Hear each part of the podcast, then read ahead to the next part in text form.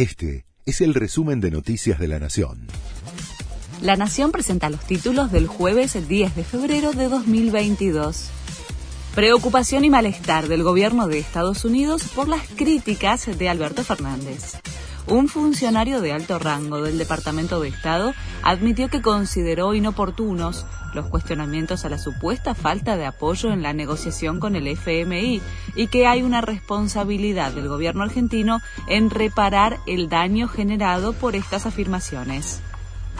Se suman más casos de coimas en la causa cuadernos.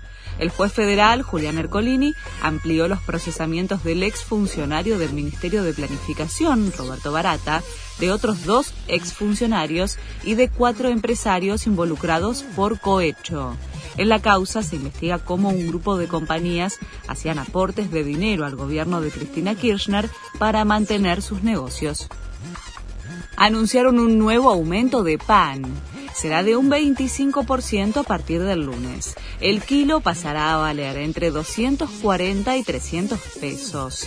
Es por el incremento de los combustibles, los servicios y las materias primas como los huevos, el azúcar, los plásticos y la levadura. Nueva York flexibiliza restricciones.